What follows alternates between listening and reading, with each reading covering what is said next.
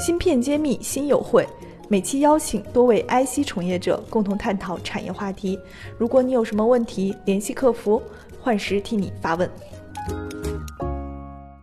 呃，其实我们每一期都会有问投资机会的话题，这一期也有观众留言说存储行业的投资机会在哪里？我想要不咱们就轮着来，每人讲一讲你认为的存储行业，如果还投资的话，或者你去投资的话，你想投什么领域？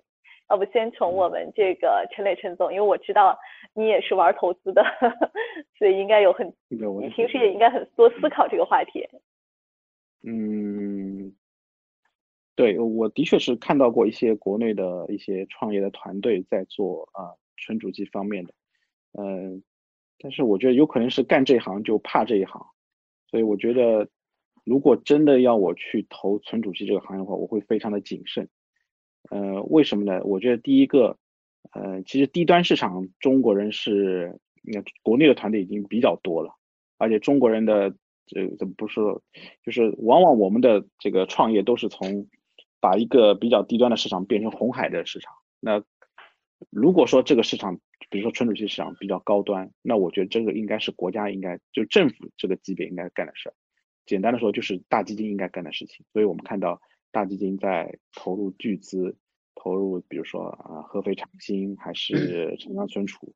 对我个人觉得，如果说让我去做的话，我会挑一，我会选择一些新型的存储器，就是嗯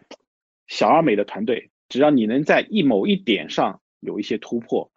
嗯，但是我觉得即使这样的话，你这个团队最后的结局应该是被一个大的公司去做并购。就是我觉得大家就不要想的太多，每个人都想把自己公司做到 IPO，我觉得这个是非常非常难的。因为我以前见过，我以前记得一个，也是一家很著名的基金公司，他做了个统计，嗯，一千个还是一百个，呃，我记得是一百个吧，一百个，比如说 A 轮的能走到 IPO 的，估计只有一个。所以我觉得如果让我去做的话，我会投一些小而美的团队，在某个点上有突破的。嗯，好的，那我再补一个问题，你还会投 Flash 吗？嗯，我觉得如果你是做做做 Flash，我觉得我不会跟你去讲投资，我会劝你说，你只要把这个东西做成一个小生意就好了。这是我这是我从从内心发出的一个一个一个建议，对。对，这个主持人这个话题超纲了，我知道了。好的，嗯，那我们下一个嘉宾怎么看这个话题？嗯，会投什么？嗯，那我先说一下。先来，对，马克先来。啊，嗯，就是说，呃，我可能这个，因因因为陈总他有投资的背景，是吧？我我没有做投资的背景，我是都是呃希望人家来投，所以说从这一点来说呢，嗯，我还是觉得，呃，整个半导体它还是呃。有它的投资价值的，那当然就是说，嗯，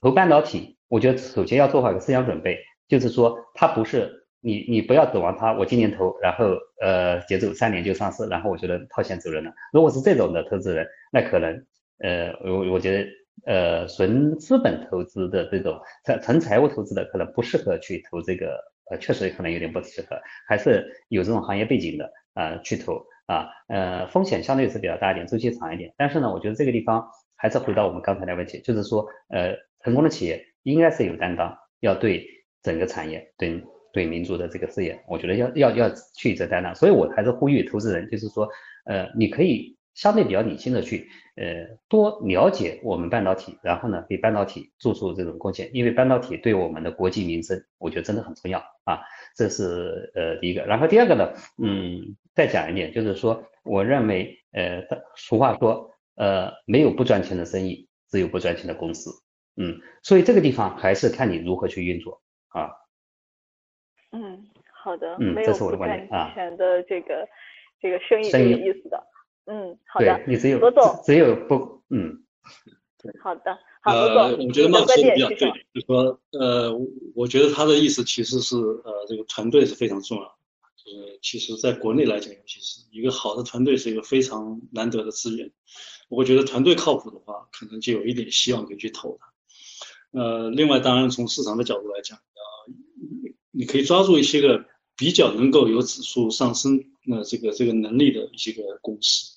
才值得投。如果这个公司指数很平稳，那我觉得这个基本上不是投资者希望的投的一个标的。呃，另外呃，还是我觉得需要比较长时间的观察才能进进入这个行业，呃，不要贸然的进入啊，这个行业是非常难的，高科技投资，投资本身就是很难的事情啊，就是进进入这个半导体投资的话，就是更难的一件事情，可能是需要非常多的时间去观察。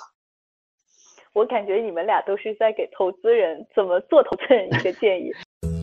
半导体全产业链的芯片企业库、投资机构库、产业园区库均已建成，用数据和专业搭建产业资源平台，促进人才、资本、资源的高效匹配与链接。欢迎关注公众号“芯片揭秘”，与我们取得联系。呃，刚罗总提到了一个词，说希望让他们投是指数级增长的，所以。我也想特别请教一下罗总，你觉得什么样的项目会有指数级增长？这个这个，你们自你们自己遇到的这种情况多吗？就是见到产业内这种现象多吗？呃，尤其是存储器给人感觉还是不是不是那么多，不是那么多的。对我现在观察的，几乎所有的行业都不会指数增长。呃，在我看起来，只有和信息相关的行业会指数增长，因为信息量是指数增长的。所以它的需求在指数增长，其他所有的行业，呃，首先你你从个人消费来讲，每一个人的消费它是不会指数增长，不会今天吃一个馒头，明天吃两，后天吃四个，对吧？那现在人口也没有在指数增长，那你这个两个最基本的因素没有指数增长的话，这个总量怎么会指数增长？只有信息行业信息是指数增长，随着时间的变化。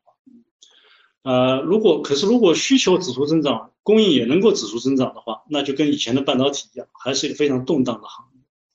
所以我认为你要选的是需求在指数增长，可是供应没有办法指数增长的地方，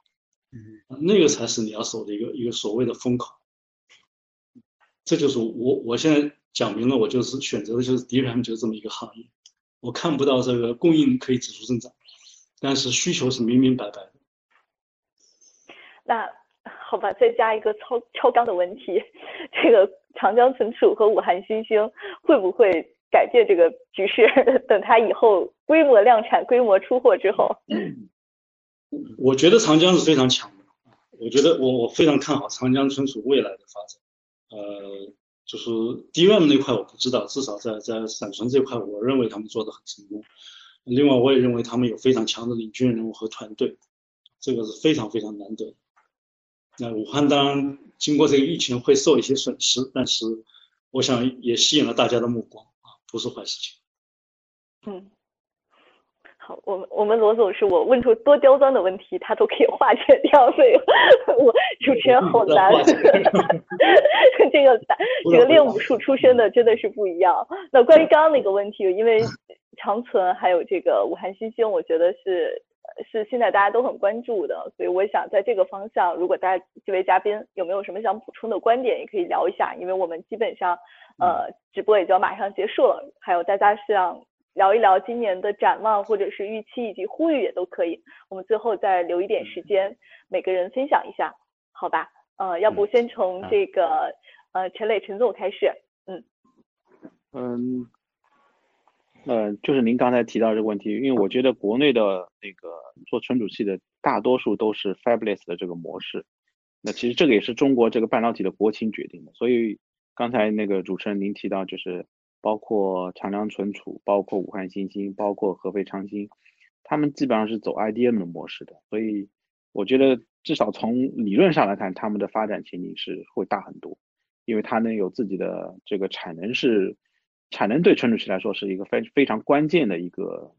呃一个指标吧，对。那我们也是希望和国内的呃所有的做存储器的同行一起去努力，一起去进步，把我们的存储器做得越来越好，起到这个国产替代的这个作用。因为我经常说，其实这个市场够大，因为刚才您也说，在开篇的时候就说过，存储器存储器一年有一千多亿美元的一个市场，对我们所有的国内公司来说，这个市场是足够的大。足够的可以容纳很多的一些呃竞争对手，我们所谓的友商在里边做，对。嗯，好的，马克，你有什么要补充的吗？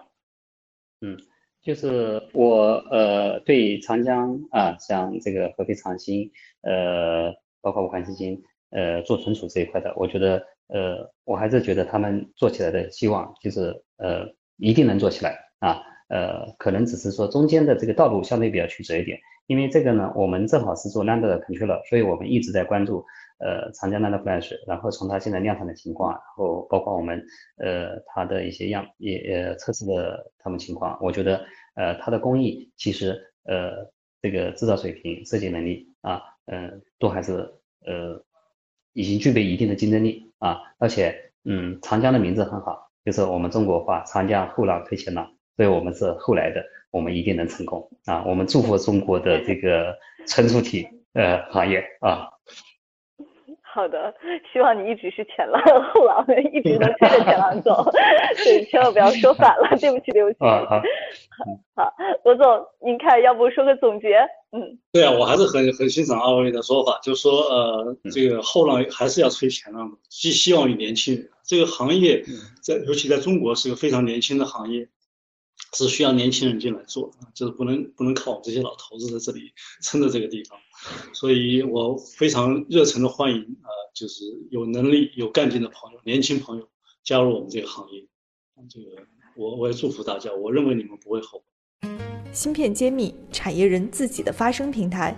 科普前沿信息，剖析科技赋能时代，推动新技术的认可与应用。致力于以细分领域专业化的深度服务，推动芯片产业人才、资本与技术的融合。喜欢就点赞转发支持下我们。